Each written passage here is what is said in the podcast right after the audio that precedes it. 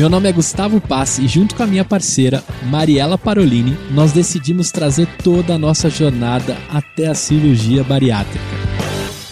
Nós operamos em novembro de 2020 e aqui a gente vai contar todas as realizações, todas as felicidades e principalmente todos os perrengues de quem tem os grampinhos no estômago. Fica com a gente que você vai curtir. Olá, seja bem-vindo a mais um episódio do Bariátrica.club. Eu sou Mariela Parolini, a podcaster bariatricada que você conhece, que ama, ama, ama conhecer a história de outros bariatricados. E por isso eu trouxe aqui hoje para conversar uma pessoa que eu conheci pelas redes sociais, pelo Instagram do Bariátrica, e que já vimos que temos um monte de coisas em comum, inclusive somos irmãs em Cristo, e ela trabalha no. Ela vai falar mais a respeito, mas numa empresa que eu conheço é a Lana Barbosa. Lana, seja muito bem-vinda. Se apresente, por favor, e pode começar a contar sobre a sua Bari, como que tá. Muito obrigada, Mariela, muito obrigada pelo convite. É, meu nome é Lana Barbosa, tenho 24 anos. Eu fiz a cirurgia na data que a gente está gravando aqui agora, há dois meses e quase dois meses e meio.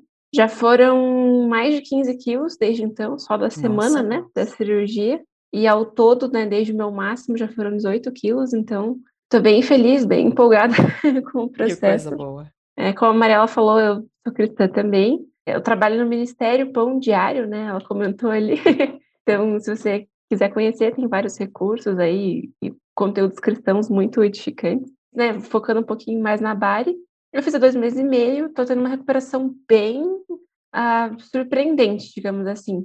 Eu tô, quase não estou passando mal com as coisas, estou conseguindo comer já numa quantidade bem ok, assim, então eu até brinco que eu tô bem até demais, assim, né, dumping, essas coisas, assim, fico feliz de não passar mal, mas, ai, se eu tivesse um dumpzinho, assim, seria, nossa, tem um limite. Não, né? não queira, não queira. é, mas, mas me conta... feliz, tô feliz. A gente nunca sabe quando as pessoas vão ouvir o podcast, então você, só pra gente balizar aqui, você fez a cirurgia final de março de 2022, é isso? Isso, 23 de março. Então, 23 de março de 2022. Você fez sleeve ou bypass? Ah, fiz bypass. Quando você resolve fazer a cirurgia, o que estava acontecendo? Você era o excesso de peso mesmo? Se você não se importar, quanto que você estava pesando? Qual era o seu IMC? Conta um pouquinho. Foi assim um várias coisas estavam acontecendo, na verdade, né, nesse nesse período assim. É um resuminho assim da, da história toda. Eu engordei 50 quilos em seis anos. Nossa. Eu tinha 63 quilos, assim, o meu peso mínimo,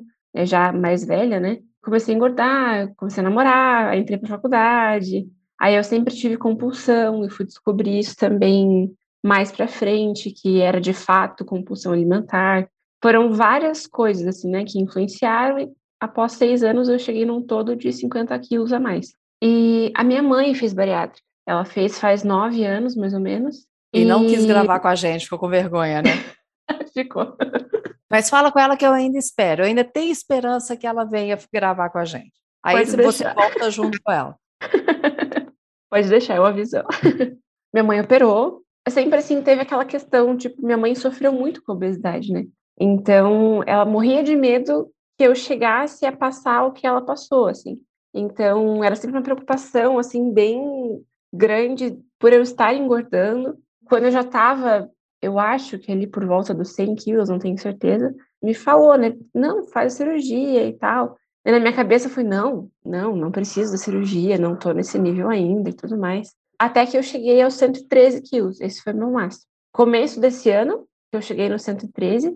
Na verdade, assim, eu decidi pela cirurgia antes, né? Eu confundi aqui uhum. a ordem cronológica das coisas. Mas eu decidi ano passado, março de 2021. Tanto que deu exatamente um ano, assim, né, do processo. Eu tentei, né, como acho que quase todas as pessoas que fizeram a Bari, né, tentei várias coisas, clínicas de emagrecimento, várias dietas, acompanhamento médico, né, não só dietas malucas, mas algumas sim também. mas acompanhamento Quem nunca, né? médico. Né? Quem nunca? Quem é. nunca? Chegou março do ano passado, eu falei, não, chega, eu preciso fazer uma coisa diferente, eu sei que eu tô dentro dos requisitos para cirurgia, então eu vou tentar. E aí, né, conversei com meu marido, conversei com os meus pais, eles super me apoiaram assim desde o começo. E eu já meu plano ele tem um programa de emagrecimento que chama ah, lá, tem um, um, nome. Então, e daí já entra naquele esse programa já são aqueles dois anos mínimos que a pessoa precisa ter para fazer a cirurgia, né? Então, eu já estava há um ano nesse programa, continuei engordando, entrei no programa com 104, em março do ano passado eu já estava com 110, mais ou menos. Então, eu já estava há um ano nesse processo sem nem saber, né? então, quando eu fui procurar pela cirurgia em específico, que já eram com os médicos que me acompanhavam, faltava só mais um ano para conseguir ter a liberação do plano sem nenhuma preocupação, assim. É, e até porque eu não tive acompanhamento prévio antes desse plano, né, do, no, do uhum. nutrólogo, endócrino, nutricionista e tal. Então, para ter os dois anos completos, teria que ser por ali. E assim, quando eu fui pesquisar pela cirurgia para é, conversar com os médicos sobre isso, eu estava um pouquinho ansiosa, assim, né? Tipo, ah, eu queria fazer o quanto antes. Eu, eu, eu funciono um pouco assim, sabe? Eu decido um negócio, então eu quero fazer acontecer. É, eu sei levou... exatamente o que, que você está falando. Sei exatamente. É porque já levou tanto tempo para é. decidir que daí, quando eu decido, ai, já queria operar de uma vez. Mas foi sensacional esse um ano prévio, assim. Porque, como eu falei, eu tenho compulsão alimentar. É, eu já estava fazendo um acompanhamento psicológico pelo plano, mas a agenda da minha psicóloga, assim, era uma loucura, e por plano também, é, às vezes, é meia hora a sessão, então é um pouco mais complicadinho, assim, né? E eu também estava com as questões emocionais, assim, bem complicadas, então eu comecei uma terapia por fora também. Hum. Então eu até brinco, assim, eu tenho duas psicólogas até hoje. Aí com a, é até engraçado, né? Com a psicóloga do plano, a gente trata bem as, as questões comportamentais e coisinhas Sim. práticas e tal para cirurgia. E a minha outra psicóloga são várias coisas aleatórias da vida, assim, né? Mas esse preparo psicológico foi, assim, o essencial. Mais do que qualquer coisa, assim, porque eu sabia que, principalmente por conta da compulsão, eu precisava ter isso controlado para poder fazer a cirurgia, né? Porque eu acho, né, eu já vi alguns casos, assim, de pessoas que não tiveram essas questões tratadas, né? E sofreram muito mais com a cirurgia depois, né? Ou porque realmente não conseguiam comer e daí contaram em outros tipos de compulsão, né? Ou até conseguiram segurar um pouquinho ali, mas depois engordaram de volta porque a compulsão continuou. Né? Exatamente. Né? A gente ouve muito falar de a compulsão, ela acaba, eu não sei se a palavra correta é transferência, mas a pessoa ou compra muito, bebe muito, ou usa droga, ou faz muito sexo. Então acaba que essa compulsão, ela, não sei se transfere, migra, que nome seria o correto para dar isso, né? Lana, a gente vai fazer uma pausa agora do primeiro para o segundo bloco. Antes de você me contar mais sobre a sua cirurgia, eu quero que você me conte sobre a descoberta da compulsão. Como que foi isso para você e como que você descobriu, tá bom? Espera que a gente já volta.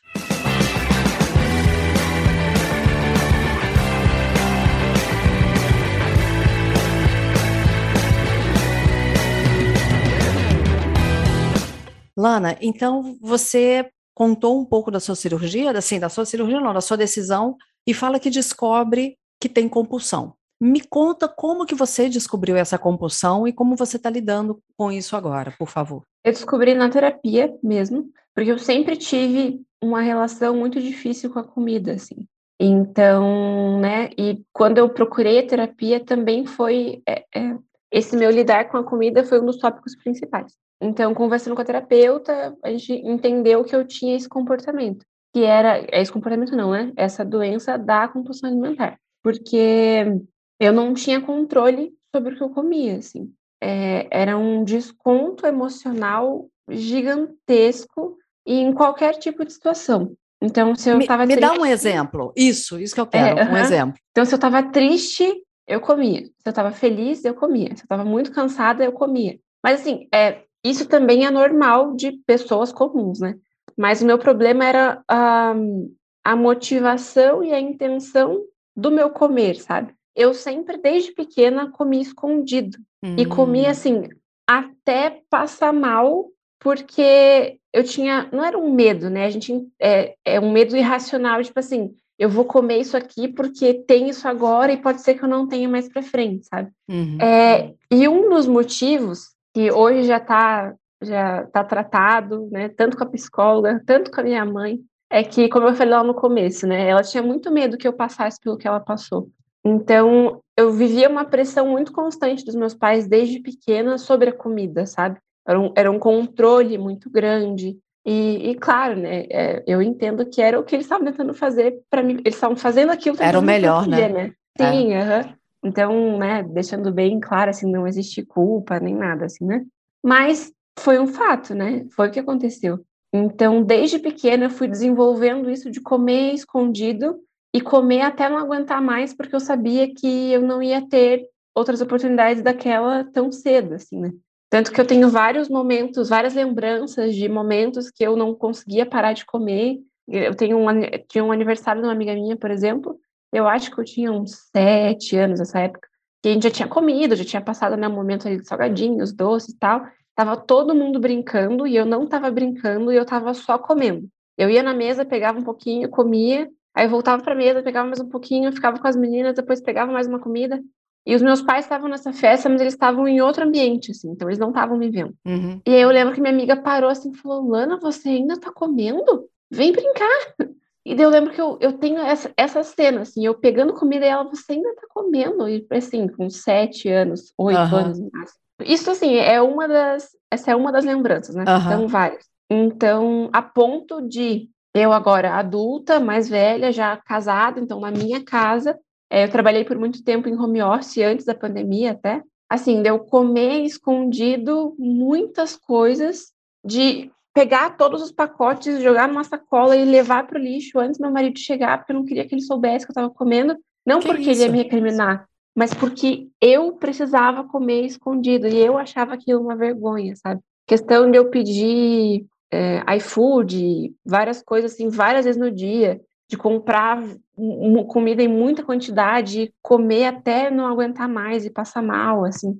Eram questões muito emocionais mesmo, né? Tanto que quando eu comecei a terapia, eu, eu não apenas a, aprendi questões práticas de como criar estratégias para lidar com a minha compulsão, assim, mas eu tive que entender a fundo o que me causou isso, o que continuava me causando isso, para eu conseguir aprender a lidar com as minhas emoções, para então conseguir lidar com a compulsão, sabe?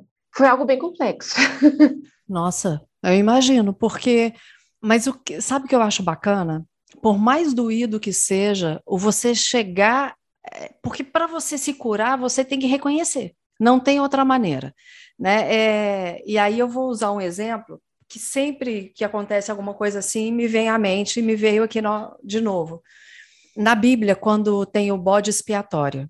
Então, a, no Antigo Testamento fala que você devia passar os seus pecados, colocar a mão no bode, você tinha que falar um por um dos seus pecados, e depois você soltava esse bode. Vou resumir a história. É, e esse era o bode expiatório, que é um, um, termo usado e talvez muitas pessoas nem saibam né, de onde vem a, a, o nome bode expiatório. Mas o que, que eu vejo ali? Para mim, a intenção de Deus é: você tem que assumir o que você fez. Não adianta só falar assim, perdão pelos meus pecados, né? perdão pelo que eu fiz de errado. Eu não estou falando que essa questão da compulsão é um pecado, não. Estou dizendo, fazendo um comparativo.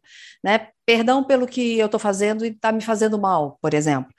Mas e aí ele vem no atacado, e não pode ser no atacado, ele tem que ser no varejo. Ou seja, você tem que falar um por um. Então, quando você é, ali Deus manda, coloca a mão no bode e fala um por um do que, que aconteceu, significa que você está trazendo a consciência, e ao trazer a consciência, isso te permite se libertar daquilo, se curar daquilo. Agora vamos lá, trazendo para a realidade. Eu peguei esse exemplo da Bíblia, mas é, trazendo para a nossa realidade. Quando você assume, você sabia que você fazia isso. Há quantos anos, né? Você tem. Hoje você está com 24 anos, você tem lembrança de 7 anos, se bobear, você tem lembrança de antes de sete. Então, se você, mesmo sabendo o que faz, não traz a consciência como algo assim, poxa, eu preciso, eu estou fazendo isso que não está legal, está errado, está me fazendo mal, eu quero tratar. Então, você traz a consciência, o que não está legal, você assume que está fazendo aquilo, né? Porque a outra questão é essa, por mais doído que seja, por mais. Porque eu vejo você falar, eu sei que traz uma vergonha, né? É, poxa, uh, eu escondia do meu marido, né? Então, você trazer isso também mostra uma vitória e uma força muito grande em você de que, poxa, agora eu consigo tratar. Agora eu assumi, eu sei que está errado, e como você colocou, é uma doença. E aí você, entendendo como doença, de novo, é meio orar e vigiar. você está ali entendendo e vigiando constantemente. Não dá para escorregar. Porque você sabe que se você não considerar dessa forma, pode chegar num momento que pode vir a transferência ou qualquer outra, em nome de Jesus, isso está. Você já se libertou disso, né? Amém. Não vai acontecer. Mas assim, a gente tem que ter essa consciência, né? A gente tem que trazer a, ao nosso racional para que isso não não se multiplique ou não perpetue. A gente vai agora para o. Você quer falar mais alguma coisa disso? Desculpa, antes de ir para o próximo bloco, que eu achei muito interessante isso da compulsão. Sim, até juntando isso com a bariátrica, assim, né? Eu vejo a compulsão como. A compulsão continua sendo uma doença de tratamento, mesmo que esteja controlada, assim como a obesidade, né? Como Exatamente. Fala, nem, nem que eu emagreça os 50 quilos que eu ganhei eu vou continuar sendo uma obesa em tratamento porque a obesidade uma pessoa, é uma doença. É, e né? a Andrea Levi, ela falou muito bem isso. Né? Pessoa com obesidade, a gente tem que lembrar é. disso. Então, assim, é, a compulsão, por mais que esteja controlada, eu considero ainda que eu tenho, porque eu sei que é uma dificuldade minha, que, assim, foram, que seja, 23 anos lidando com isso sem entender, não é um ano que vai resolver, sabe? Então, agora, como bariatricada, eu até estava conversando com a minha psicóloga e com a minha nutricionista, assim, eu estava me sentindo muito culpada porque com dois meses, assim, eu já tinha comido algumas coisas, tinha experimentado algumas coisas que não estavam, assim, na dieta restrita, sabe? Hum. E aí, conversando com elas, eu entendi que, como uma pessoa com compulsão, eu não posso me restringir 100% para não gerar gatilhos. Uhum. Então, por exemplo, é, se eu tô com muita, muita, muita vontade de comer alguma coisa, por exemplo, ah, uma coxinha. Esses dias minha, uma amiga minha no trabalho levou, eu fiquei com muita vontade, era um lugar que eu gostava muito, assim, eu comi um pedaço. Mas não foi nem, foi menos de meio pedaço. E daí o que, que eu fiz? Eu comi um pedaço de queijo branco antes, eu sabia que era hum. proteína ali que ia me ajudar a forrar o estômago. Comi o um pedaço da coxinha e foi tudo bem, assim. E porque tá se eu bem. não tiver. E tá tudo bem. É. Porque se eu não tivesse comido, pode ser que, sei lá, na volta para casa eu pegasse uma coxinha inteira e fosse comer em casa e ia passar mal, comer escondido sabe? Uhum. Então são coisinhas que eu tenho equilibrado. É lógico, né? Isso também vai para um outro lado de eu também não posso usar isso como desculpa para toda hora eu ficar saindo da dieta, né? Exatamente. Então tem que encontrar o equilíbrio. Mas aí é que é o importante, que você começou falando. Você conversou isso com a sua psicóloga e com a sua Nutri. Tem que andar de mão dada com a equipe. No seu caso, você faz a terapia com constância, né? Com frequência. No meu caso, eu já fiz terapia em outros momentos da minha vida, hoje eu faço pontualmente. Então, cada caso uhum. é um caso. Hum, sim, Mas uhum. eu tenho alguém a quem é, eu tenho a quem recorrer. Esses dias eu coloquei, eu comecei a fazer no Instagram do Bariátrica para fazer meio que um resumo dos podcasts. E eu comecei fazendo de um episódio com a Andréa Levi, que foi algo muito marcante para mim, né? E que gerou em mim um incômodo de vários meses. Depois, quem não viu ainda, uh, eu fiz dia, dia 2 de junho de 2022, porque eu não sei quando você vai ouvir esse podcast. Então, dia 2 de junho de 2022, eu fiz cinco pequenos vídeos e reels, e ali eu falei um resumo do, do episódio com a Andrea Levi sobre estranhamento, que é uma das coisas que podem acontecer pós-bari, e contei o que aconteceu comigo. Então, também tive que assumir isso, assumir que não estava legal. Mas quando eu comecei a, a perceber, na hora eu procurei a Andrea. Então, são essas coisas que a gente tem que fazer. A gente tem que assumir a, que precisa de ajuda e recorrer. A gente vai fazer uma pausa agora para o segundo bloco, continuando um pouco sobre a questão da compulsão, mas você falando como tem sido esse seu momento de pós-bari, lidando com isso, tá bom?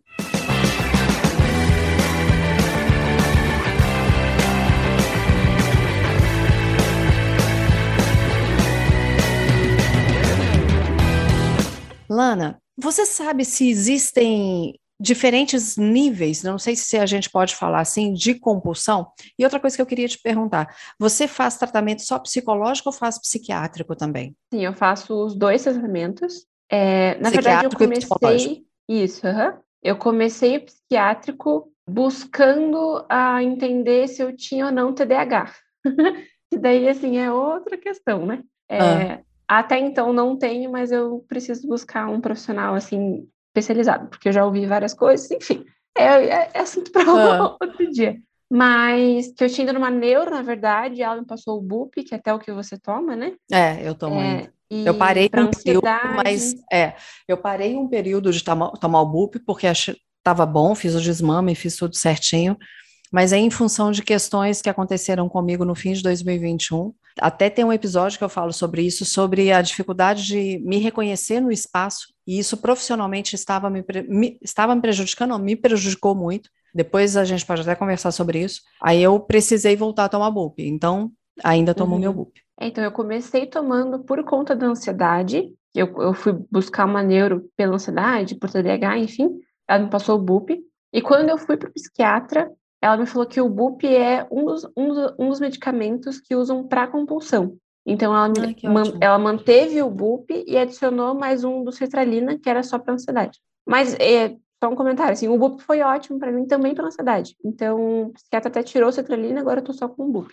Mas me ajudou muito também na compulsão, assim. E eu nem, quando eu comecei a tomar, eu nem sabia que era para ajudava na compulsão. Então, acho que uns seis meses depois que eu fui para psiquiatra, que ela falou que ajudava na compulsão, eu falei, olha, é verdade, que já tinha melhorado, assim, né? Uhum. Então, foi a união da medicação com a terapia. Mas, assim, questão uh, dos níveis, eu acho que um, um, profissional vai saber explicar os termos e tal, Sim. né? Muito melhor. Mas tem uma coisa que a gente estava conversando aqui antes do episódio, é, eu tinha até um tenho, tinha um pouco de receio de falar, tipo assim, eu tenho a doença da compulsão alimentar, porque eu já vi muita gente no Instagram, alguns influencers, assim, falando, ah, não, não diga que você tem compulsão, compulsão é só se você come feijão gelado da geladeira, tipo, coisas muito, entre aspas, absurdas, assim, sabe?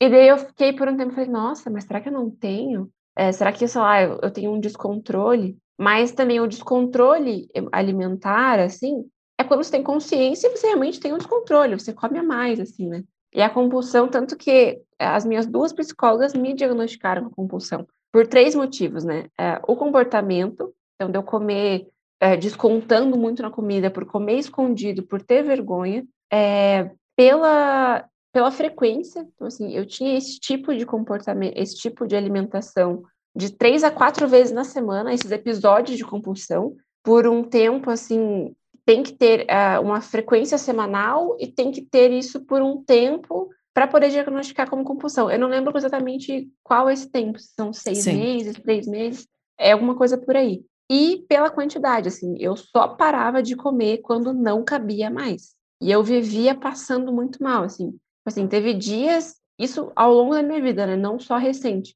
que eu comia muito, por exemplo, na faculdade eu comprava uns dois salgados, mais um refri ou um chá, sei lá o quê, isso 10 horas da manhã, Aí eu chegava em casa, já tinha almoço, e para eu não contar para os meus pais que eu já tinha comido, eu comia mais o almoço, eu já estava empanturrada com a manhã, mas eu comia mais almoço. Aí chegava no trabalho, tinha alguma coisa, eu também estava ansiosa, eu comia. Assim, tinha dias que eu passava o dia inteiro empanturrada, porque era comida em cima de comida, assim. Então, foram por esses três motivos que minhas duas psicólogas me diagnosticaram com compulsão: quantidade, frequência e comportamento. Então, eu creio que devem ter esses níveis mesmo, né? Níveis mais severos de pessoas que né, comem literalmente o que tem pela frente, e níveis um pouco mais, entre aspas, brandos, né? A gente pode até confirmar isso com alguém mais para frente. Mas. Uh, e daí, né, com o tratamento psicológico e psiquiátrico, isso foi melhorando a ponto de eu me sentir segura para fazer cirurgia. Isso porque... que eu ia te contar, é, ia te perguntar, como foi, né, para você fazer a cirurgia e o momento, assim, específico da cirurgia? Acabou calhando de eu me sentir segura exatamente quando deu tempo de liberarem a cirurgia, né? Mas eu lembro que eu tinha isso muito claro. Eu só vou fazer a cirurgia quando essa questão da compulsão estiver controlada, porque, né? Questões óbvias. Mas eu lembro, eu comecei ali, acho que a terapia eu comecei em abril, com a segunda psicóloga, que daí foi terapia semanal. Assim. E lá por setembro, mais ou menos, minha compulsão estava melhor, mas ainda não estava bem controlada. E eu pensei, gente, será que vai dar tempo? Teoricamente, ali em fevereiro, março, eu falei, não sei se vai dar tempo, não sei como é que. Não, não sei e tal. Mas ali para o começo do ano. Porque assim, eu acho que. Acho não, a minha mente funcionou mais ou menos assim. Eu fui para os meus médicos e tal, falei que tinha interesse em cirurgia. A minha médica super me apoiou, assim, falou: não, então beleza, vamos lá, vamos fazer teu processo, enfim. Aí falou: ó, em fevereiro já acaba o teu prazo mínimo, então já pode solicitar a partir de março, enfim. E aí foi assim, ok, então eu vou relaxar. Assim, não vou fazer o menor esforço para mudar o meu, os meus hábitos, no sentido de, tipo, tentar emagrecer mais um pouco e tal, porque já vou fazer cirurgia logo ali. Tanto que eu levei algumas broncas da minha médica ao longo dos meses, assim. Tanto que eu até achei que ela não ia liberar cirurgia e tal, porque a mudança de hábito antes da cirurgia é muito importante, né? Então, assim, para não ser um, um, choque muito grande. Então, isso acabou afetando a questão da compulsão, assim. Então, por mais que eu estivesse conseguindo controlar um pouco mais a compulsão, os meus, o restante dos meus hábitos estavam sendo os mesmos, assim. Então, tava aquela coisa meio misturada, meio embolado. Olana, eu ia terminar Quer dizer, eu vou ter que terminar o episódio agora, mas eu vou querer continuar no próximo episódio conversando com você sobre isso. Porque eu tenho certeza que muitas pessoas que estão nos ouvindo, elas vão se beneficiar por isso.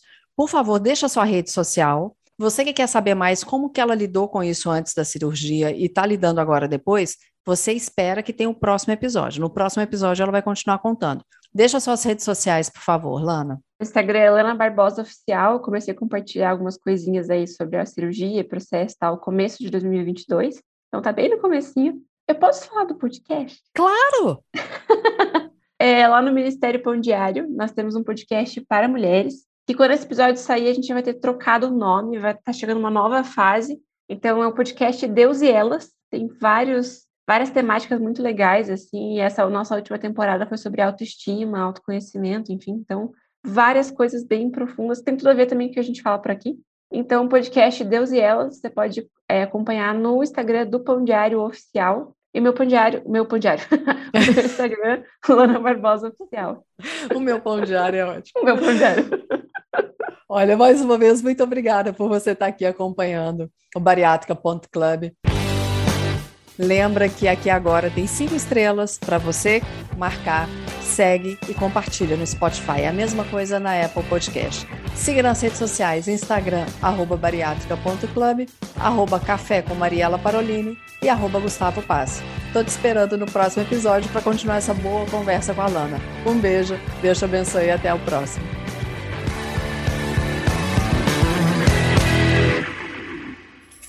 Uma produção, voz e conteúdo.